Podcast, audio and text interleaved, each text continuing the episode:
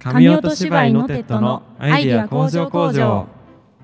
お世話になります。パーソナリティの紙音芝居ノテッドの上藤と担当加藤さんです。芝居担当のオッピーです。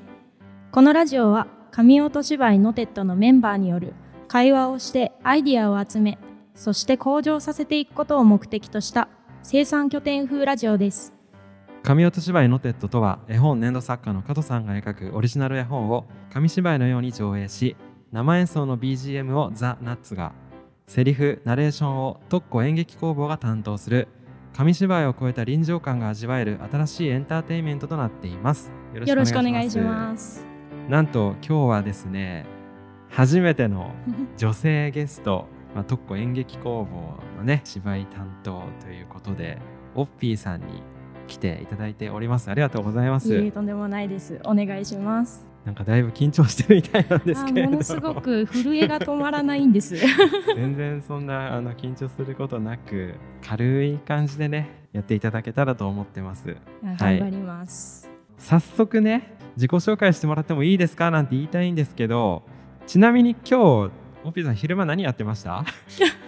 今日の昼間はそうですね、まあ、予定が何にもなかったので。あいにくの天気ですしね。そうなんですよ、ね、朝からずっと雨でね。なんか降るか止むかどっちかにしてほしい天気ですけども。今日のお昼は自宅の近くに行きつけのバーがあって。行きつけのバーっていうのがまあおしゃれだよね。そもそも。もバーに全然詳しいとかお酒に詳しいとかでは全くないんですけど、はい、まあ、なんかたまたま仲良くなったバーの店員さんがお昼その趣味でマジックをされてるそうで。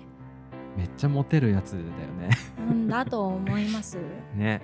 まあ、その方がマジックショーをやるからぜひ来てくれないか見に来てねってお誘いを受けたので、お昼からそれを見てきましたね。そのマジックってどういうマジックなんですか？なんかテーブルマジックとかじゃなくていやテーブルマジックももちろんある。であと、まあ、トランプが定番だったんですけど、はいはいはいはい、トランプ使ったり、まあ、よく言うそのフォーク曲げとか。あスプーン曲げじゃなくて。スプーン曲げとか、はい、そういう感じです。あとは何だったっけな。紐使ったマジックとか。へえ物がなくなったり瞬間移動したりとか。すごいね。結構やってくれたんですね。30分っていう公演時間だったんですけど、はいはいはい、何個見たかはちょっと数えてないんで覚えてないです。マジックはさ超ずるいなって思っちゃう。何がずるいですか？モテる要素たっぷりいやいやいやモテるとかじゃあのまあそれもあるんだけどインパクトがすごいじゃないですか、すね、見た目のインパクト。そうですね。例えば僕らがやってる紙音芝居ノテッドとしてやってる紙芝居とかって例えば途中から見に来たお客さんとかって、はいはいはい、物語にこう入りづらいっていうかあの最初から最初からそうそうそう。最初から見てないとちょっと分かりづらいというか、うん、だけどマジックって一つ一つのマジックはそんなにねなんか大層なやつじゃなければ途中から見たとしても、はいはい、あ消えたとか あ曲がったとかすごい分かりやすいじゃないですか。そういった意味であとはマジックは本当にこう人が人を呼ぶ。あのなんかこう素敵な言葉ですね。ね人だかりがさあってさ、はい、ちょっとお客さんが「うわーすごい!」とかってリアクションすると「え何何?」って言ってどんどん、集まってくる、はいはい、僕らのその紙芝居の場合お客さんって途中であんまり「わあすごい」とかって言わないじゃないですか。あのみんなこうじっと見入ってる感じだから。そうですね。ね。まあ、拍手はあるけど割となんか声を上げてまあ、驚くとか、うん、喜ぶとかそういうことはまあ正直ないかなっていう、ねうん、だからねそういった意味で、まあ、マジックマジシャンっていうのは本当なんだろうなちょっとずるずるいなって思っちゃうぐらいの いいエンターテインメントだなっていう気はしますね。そうですね、うん、あとは手先が器用な人じゃないと絶対そう人を騙せないんだろうなと。いやマジックね。そうですか雨の中じゃあマジックショーを見に。そうなんです。そうなんですね。会場フリーマーケット会場だったんでしかも屋外ではいはいはいはい、もう皆はさん傘を差しながら、い、なるほどね。じゃあそのマジックはこうテントかなんかで。あそうですそうです。あ子供たちもいっぱいいて。ーね子供たちにもさマジックってすごい伝わるからさ、でも子供たちの面白いところがう、ん。マジックでトランプの,、うん。あの山をこうバラバラバラってやって、はいはいストップって言ってくださいって言ってうん。止めたところをうん、お客さんに覚えてもらってカードを当てるっていうマジックだったんですけど、はいはいはいはい。子供たち素直すぎてその当てて見せたじカードをうん「なんとか!」って言って言っちゃうんですよ。マジックの意味がない。それがもうなんか2回あったんですけどあだからもう大人の優しさでもうそれは聞かなかったことにしようってなって まあまあねそれも込みでねまあまあそうですね。マジック。はほんと一つのエンターテインメントとしてさいいよね。紙音芝居ノテッドでもなんか誰かやっちゃう？マジック。手手先器用そうな 手先の誰器用だろう？な人えそれこそ加藤さんなんじゃないいですか？やー僕は紙粘土あんな可愛いのをいっぱい作れるんですから。なんかできそうな気しますけどね。あでもなんかあれだね。こうさマジシャンキャラとか作っちゃってさ キャラクター付け？ちょっと考えてみようかな。絵本の中にマジシャンが登場してきてああいいじゃないですか。オビちゃんとかトミーとかベビーが、はい、そのマジックを習うみたいな。練習するとかうねん。あなんか奮闘物語でいいかも。しれないですね。うんちょっとアイディア降ってきましたね。よかったです。なんか参考になるとは思わなかった。いやありがとうございます、あいえいえいじゃあちょっとねあの早速今日はオッピーさんを掘り下げていく回ということで。えあ。あの実際にオッピーさんとこう2人で面と向かって話すってなかったですよね。ーそうですねだってまあ打ち上げでイベントが終わった後に、はい。まあみんなで反省会兼打ち上げに行く時でもね周りにやっぱみんなねナッツのみんなとかトッコさんのね、はい。メンバーとかいるから。いるしあと隣の席になったことないですね。あないっすね。ないですね。ないっすね。打ち上げ兼反省会の時はもう僕ちょっと疲れちゃってるんで 毎回。毎回疲れちゃってて。もう全てを注ぎ込んできた感がすごいですけども。あんまりこうなんだろう。ちょちょびっとお酒飲んでみんなの話を聞いてるみたいな感じだからだからね初めてですけどうん。あのちょっとじゃあ僕もオッピーさんのことを知らないことばっかりなので、そうですね。うん、ちょっとぜひじゃあ自己紹介なんてしてもらってもいいでしょうか？自己紹介。いや本当に何にも考えてないんですよね。血液型とか？知りたい人います？誰得情報？いやまあはいえっとはい。冒頭でも名前言いましたが、はい。芝居担当のオッピーと申します、はい。け 血液型。B, B 型です。あ B なんですね。ちなみに僕は A です。あーダメですね。なんか相性占いとかあったりするじゃないですか。なんかめっちゃそれ言われるんですけどはい。本当かなって思ってて。っていうのはナッツの渡辺さんはい。あと大塚くんも B あれ？渡辺さんは絶対 B なんですよ。はい。あれ木村くんも B あ木村くんは O か。なんかでも僕はね結構なんか一緒に何かやってる人ではいはい。結構ね B 型多いんですよ。周りの人。だけど何かがこう合わなくなったりとか倹約になるってあんまない気がしてて。なんか血液型って A と B とうん。O と AB って4つだと思うんですけど、四つ。その中でもなんかまた細分化するらしくて、あそのなんか、まあ、ご両親の組み合わせによって。まあちょっと A AO とか。よりのあそう。それは聞いたことありますね。うんうんうん。なんか生粋の A 型と B 生粋の B 型だったらもうダメなんじゃないですかね。ね。そこだけなんか抜粋して、うんうんうん。A と B は仲が悪くなりやすいみたいな、うんうんうんそういう感じなんじゃないかなとは思ってはいますね。もう私も友達に A 型いっぱいいるし。多分それは大丈夫ですよ。大丈夫だと思います、うん。加藤さんのおおらかな心で。あまあ王なんじゃないですか実は。ああのねめっちゃ言われますよ本当に。大型ですか？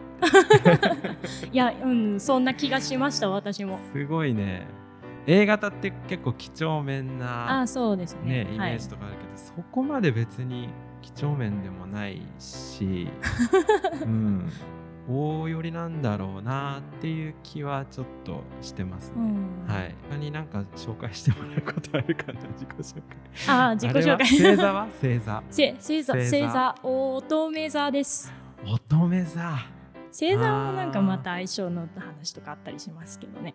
あのね、星座に関してはうちの奥さんがねはい。台湾の人なんです。あらそうだったんですね。あ初耳でした？そうですね。知らなかったです。うちの奥さん実は台湾の人なんですけど台湾は血液型占いはほぼやらないらしくて。占いはでもありますよね。占いはああると思うんです。なんか水晶とか羅針盤とかそういううん。うんイメージではある。まあね中国とか台湾とか多あ分本場でしょうよねきっとね。あのねうちの奥さんは星座信者なんですよ星座せ 言えなかった。星座信者とは？星座がその人となりを決めているっていう信奉してる人で乙女座初めてかも。あの身の回りの人で。あ本当ですか、うん、だからね言えないわ。わかんない。でなんか誕生日ランキングっていうのもあって、366日あー。ウルー年はいはいはい。で込みで。はい。で毎年なんか年間ランキングとか出たりするんですけど、はいはいはい。今年今年一番運勢の強い誕生日とかうんうんうん。なっててで誕生日一番人工的に誕生日が多い人ランキングはいはい。私誕生日9月22日なんですけどはい。9月22日って366日のうちはい。ランキング8位とかああじゃあいっぱいいる9位めちゃめちゃいるそうで。で9月の23日から天秤座になってしまうのではいはいはい22日ってあの乙女座最後の日なんですけどはあ最後の日にすごくいっぱいそうなんですね人が生まれたそうです。ちょっと今度うちの奥さんに乙女座ってどういう性格なのって聞いときますねあーぜひそれに当てはまってるかをちょっと自分でも確認したいですね。そうちなみに僕水亀座なんですけあど水亀座いないですむしろ私。あそうですかあのうちの奥さん曰く水亀座は良くないらしくてよくない。星座カーストみたいのがあるんですけどこれなんか聞いてるもしねこのラジオ聞いてる水亀座の人がいたらちょっとあの勝手にうちの奥さんが言ってることなんで あのあんまりこう鵜呑みにしないでほしいんですけど水亀座はね本当にねなんか良くないらしいですよざっくりしすぎてる。うん何が良くないんでしょう。すごいね変わり者が多いとかあ感情の浮き沈みがすっごい激しいタイプとかなりたくない星座で本当に上位に来る 星座らしいです。ー実際加藤さんどうなんですか？当てはまってるなと思いました？あ。のね当てはまってるなと思いました。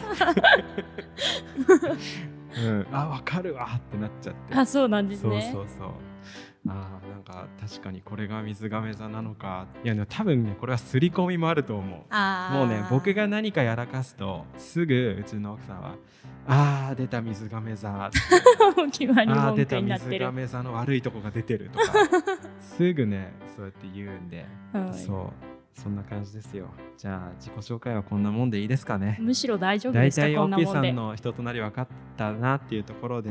じゃあ次回の回で乙女座どんな人なのかそ ということでちょっとうちの奥さんに聞いて私の生態を。じゃあちょっと次の質問なんですけど、はい。まあ、オッピーさんのこと掘り下げていく回ということではい。オッピーさんどうして特攻演劇工房さんに参加されてるんですか？まあ暇な時間とか結構ツイッターとかインスタとかフェイスブックとかのタイムラインっていうんですか、はいはいああはいいうのをもうつらつら23時間ぐらいと平気で見るんですけど 暇つぶしでベッドにゴロンってなりながら、うんうんうん。ツイッターをいつも通り見て行ったらたまたま特攻演劇工房さんはいはいはいはが出てきたというか、まあ、栃木県内のなんかそういう演目？はいはいはいはい。演劇とか私趣味で楽器やってるんですけど。はいはいはい。あの吹奏楽やってるので、はいはいはい。吹奏楽の公演うんうんうんがいつやりますよとかそういう案内みたいなのがおすすめで出てくるんですね。でそれでたまたまその演劇のおすすめって言って。で演劇全然当時やったこともない。もちろん、で見たこともない。はい人だったので、まあどういうものかなって思ってちょっとポンって押してみたら近くにん？近くの日付でやりますよみたいなお知らせが出てきたので,、はいはいはいはい。であの試しに行ってみたんです。あれですかね？とっこさんのなんかワークショップみたいな。あそうですそうです。あー。3日で作るワークショップでしたね。はいはいはいはい。それをもうちらっと見に行って、まあ、ちょうど無料だったっていうこともあって、まあ、見させていただいてすごく演者の方が生き生きして楽しそうだったんですね。うわーあのねちょっと前のラジオでもレンさん芝居担当はいはい。のレンさんが、やっぱりあのゴールデンウィークの時に、はいとっこさんのそのワークショップ、はいはい。まあ、レンさんあの仕事だったから1日しか参加できなかったみたいなんですけど、あはいはいはい。やっぱそこ参加してすごい楽しかったってあやっぱオッピーさんと同じ感想を持ってたからそうですねあとああのみーやっぱりよっぽどいいものなんですね。3日で作るワークショップその会場がまあすごく言い方悪いですけど結構狭いのではいはい、役者さんと観客の距離がものすごく近いんですね。あーなるほどなるほど。なのであの本当に表情の細かいところまで見れるんですよはあ緊張しているなとか楽しそうだなとかちょっとどうしようか迷ってるなとかすごくわかるんですね。その距離感あそうですそうです。一体感というかねそうです。なんかあ大きなその演劇の演劇というか観劇？はいはいはい。そういうものだと結構広い会場ホールとかでやったりするので、はいはいはい。声は聞こえるし動きも見えるけど表情ってあんまり分かんない時とかあるんですよ。ね。席によっては。あの双眼鏡を持ってる人とかあーそういでそうですますすからねそうです。もう2階席とか行くと本当に分からない。吹奏楽も一緒なんですけど、双眼鏡で見てるからな。そうだからあの近さで演劇を見れたっていうことが結構自分の中で新鮮インパクト大きかったというか、はいはいはいはい。でその時はまあ知り合いもいない状態なので、うんうんうん。うん。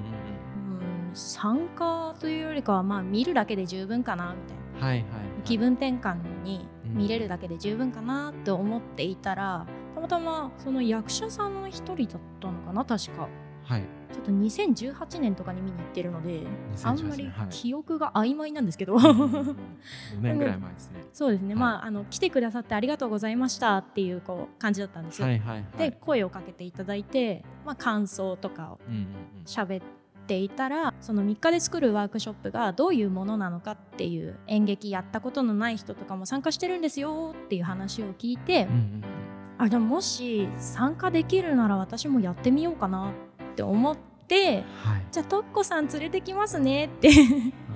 でとっこさんとあそのお話しさせていただいて全くやったことがないんですよ本当に。って言ったら、まあ、大丈夫だよおいでって言われて参加したのがきっかけですかね、まあ。とっこさんっぽいな。でも実際ワークショップは私は参加したことはないんですけども。はいはい。もうあれはちょっと、うん参加しなくてもいいかな。あれは私はやっぱり見てる方が好きです、ね、あそんな感じ。ーなるほど、まあその時のまあオッピーさんの一歩があったからね、まあ行ってみようって思った自分の行動力にむしろ驚いてましたでもねほんとその一歩があったから今ねこうやってそうですね。モテットのね。ここまでお話がスケールが大きくなるとは思ってなかったんですけどいやもうだもって本当ありがたいですよ。あの奥さんがねメインでカフェをちょっとやってるんですけど、はいはいはい。当然そのイベントの時にうちのカフェのねあの住所とかも書いてあるリーフレットみたいなのをはい。こう来てもらったお客さんとかにこう渡したりするわけですよ。そうするとイベントが終わった後日そのお客さんが、まあ、カフェに来てはい。で僕もカフェ手伝ったりしてるんではい。その時にね「あのこの声よかった。あのナレーションやってるこの声本当に聞きやすくてよかった」とか「わあの子は何やってる人なの？普段とか。私が初回で登場したナレーターのパン回ですね。屋さんの時だったかな。パン屋さんの時うん。があれが初初舞台って言ったらあれですけども。初まあ確かにあの時僕オッピーさん初対面で知ったもんそうですね。あの時がね、はい。そうですよね、お客さんの評判がみんないいんですよ。あの参加してくださった方、みんないいんですけどオッピーさんあの時なんか頭一つぐらい抜けて なんか45人連続でみんなオッピーさんのこと褒めてて。怖い怖い怖い怖い。なんかなんか皆さんに差し入れしないといけない そのオッピーさんの踏み出してくれた一歩がここまでつながってるって考えるとなんか感慨深いものがありますね。むしろ慣れた役で良かったです。多分ああの1回目の初めましての舞台でうん、いきなりキャラクター行ったら多分もうトラウマになる可能性の方がそうです ナレーターだったらまあ普段通りこの喋ってればいいって言ったらあれですけども喋りやすい、うんうんあとはセリフ噛まないようにしなきゃってぐらいでなんとかなったのでちなみにうちの奥さんもオッピーさんの声を結構絶賛してて。ああそう。恐れ多いでございます。いやいやいやだからねぜひねあの本当今後とも一つよろしくお願いしますっていうところなんですね。ちょっとあの時間も結構でも喋っちゃってるかもしれないんですけど オッピーさんにとって何がやっぱり演劇やってて一番楽しいですか？まあもともと何もわからない状態から始めたので、い。今自分の中で楽しいと思うのははい。録音とか録画とかしたものを自分で見返した時に、あなんか最初の方はやっぱりまだ演劇勉強してるとかそういうあれじゃないので棒読みだったのがでもないけどね。だったのがなんか物語が進むにつれてちょっと自分の感情が乗ってきてるなっていうのが声のトーンでわかるんですよ。はいはいはい。入り込んでいくみたいな、ね、あそうですそうですそうです、はいはいはい。でそれを今物語の最初からできるように頑張ろうって思ってるのが今一番楽しいですね。あーでも向上向上が向上心がどんどんなるほどね。探求心が湧いてきちゃはいうというか、はいはいはいはいじわーってした今。感動会。感動会かな。うん。ちょっと今のはいいっすね。多分普通の人はそういうことって自分の仕事に感じる気がするんですよ。やりがい。というか、この自分がこう今入り込んでるなとか向上してってるなっていうのは、がいはい。勤務してる会社とかはいはい。仕事でなんか得てる人が多いんじゃないかなと思ってて、でもまあ、僕らって、まあ、ナッツのみんなもはい。トッコさんのみんなも、まあ、僕もはい。基本会社員じゃないですか。まあまあまあそうですよね。もう一本その趣味的なねはい。別のところではい。さらにそういうのを感じられるっていうのはなんかこれってなんかものすごいことなんじゃないかなってうん。個人的に思ってるんですよね。もともと人と話すことが好きなので、その人を知りたくなってしまうというかどういう人なんだろうって考えながら話すのも結構好きなんですね。あとはあのすごく昔からよく言われる、まあ、いい癖でもあり悪い癖でもあるんですけどうん。人の目をものすごくまっすぐ見て喋るよねって。でそれが、まあ、相手によったら はい、威圧感を与える時もあって。あ人の話を聞く時に目見すぎってめちゃめちゃ言われるんですよね。ー オピーさん目がクリッとしてるから確かにあの。うん、まあでもそうね僕は本当まあ、仕事でそうやって向上心感じるとかもうそれもそれはそれでめちゃめちゃ素晴らしいことだと思うし僕は逆に本業の仕事の方で向上心をあんまり感じてこなかった人間だったので。なんてことを。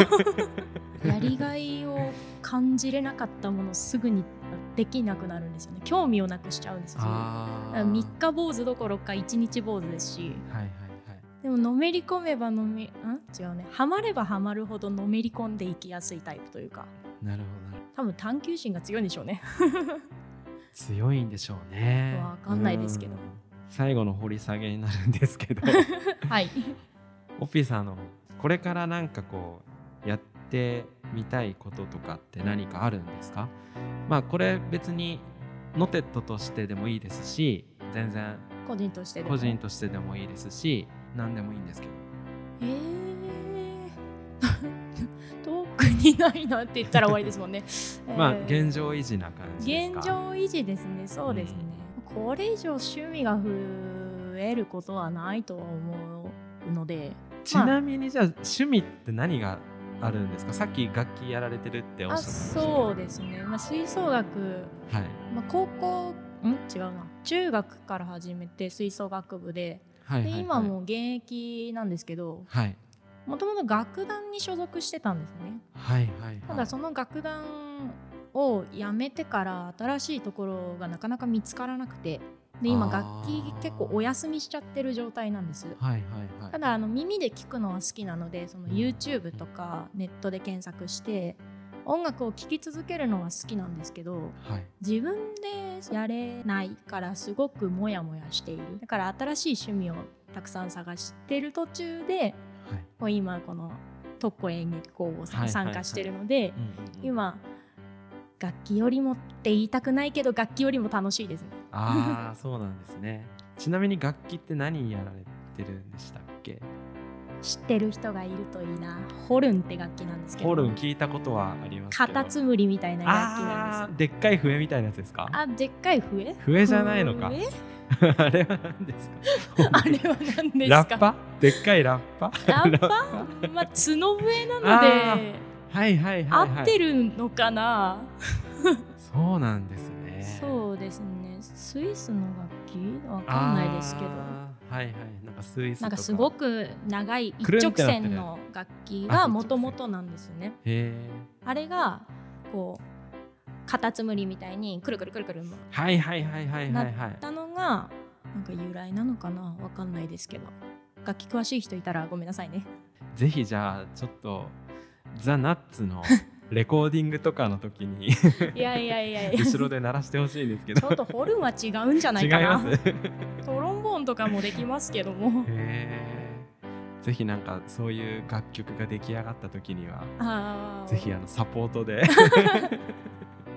後ろで演奏していただくと。もうあのサブキャラみたいな感じでいいです メインはあの4人なのあのオッピーさん歌は歌うんですか？で歌も歌います。カラオケ好きですね。あカラオケ好きですか？一人で6時間とか平気で歌って一られるタイプです。6時間？ちなみに昨日の夜4時間一人で快活クラブに行って、歌ってきたばっかりですね。結構喉枯れてます今日。そうなんですか？カラオケで6時間は結構あ入れますすねごいですね。プラモデルとか作るんですか？プラモデル？いやなんかそれぐらいできそうな時間だなって思って。え歌いっぱなしで6時間ですか？歌いっぱなし6時間です。本読むとかじゃなくて？あ読まないですね。歌いっぱなし歌いっでぱなし一です。人で？間髪入れずに。あまあなんか飲み物を持ってきて飲み物がなくなれば飲み物取りに行く時間ぐらいは休憩時間になりますけどあとトイレ行くとか。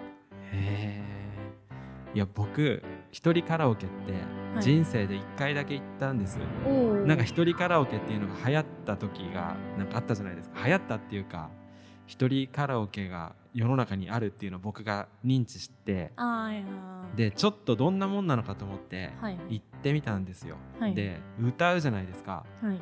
歌って歌い終わった後、はい。演奏が終わった後静寂が不意にこう訪れるじゃないですか。あー訪れますね誰の拍手もなく確かに、シーンとした一瞬みたいな、はい僕ちょょっとあれに耐えられなくなって。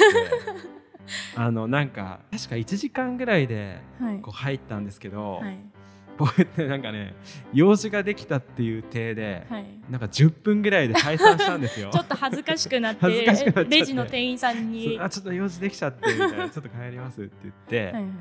1時間分の料金別に払いますんで帰りますみたいな感じで、はいはい僕ね結構今衝撃受けました。6時間ってすか？すごいなって思って。一人カラオケが好きな人は聞いたことあるけど6時間は6時間いないかなね聞いたことは。まあいるいらっしゃるとは思いますけど。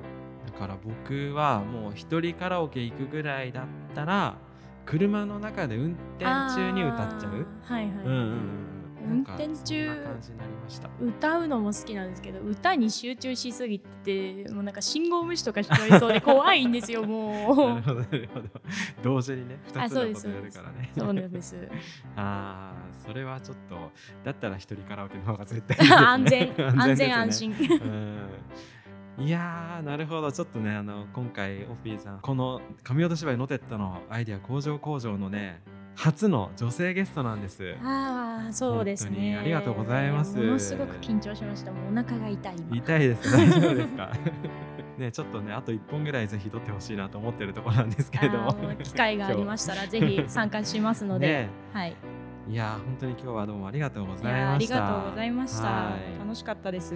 紙音芝居ノテッドのアイディア工場工場そろそろ終業のお時間です、えー、紙音芝居ノテッド次回のイベントは6月24日の土曜日。場所は、えー宇都宮道の駅ロマンチック村になります。詳しいことは概要欄などに載せておきますのでぜひご覧ください。それと、えー、ノテッド公式 LINE や Twitter も開設しておりますのでぜひチェックしてみてください。また番組のフォローやいいねなどもよろしくお願いいたします。紙音芝居ノテッドのアイディア工場工場は毎週月曜日と木曜日の夕方6時に公開しています。それでは本日はこの曲でお疲れ様でした。ザ・ナッツで日々の歌。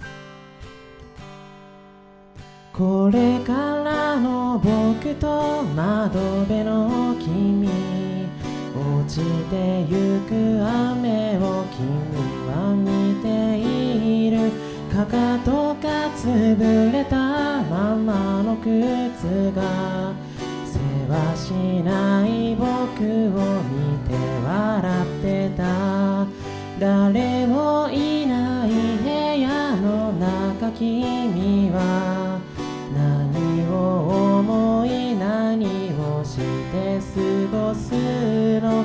脱ぎ捨てたままのパジャマと傘綺麗に畳んでくれてもいいのに。何も変わらない日々の歌に僕は安心をして君と笑えるんだ。何も変わらない朝の匂い。傘は色とりどりに街に咲いている。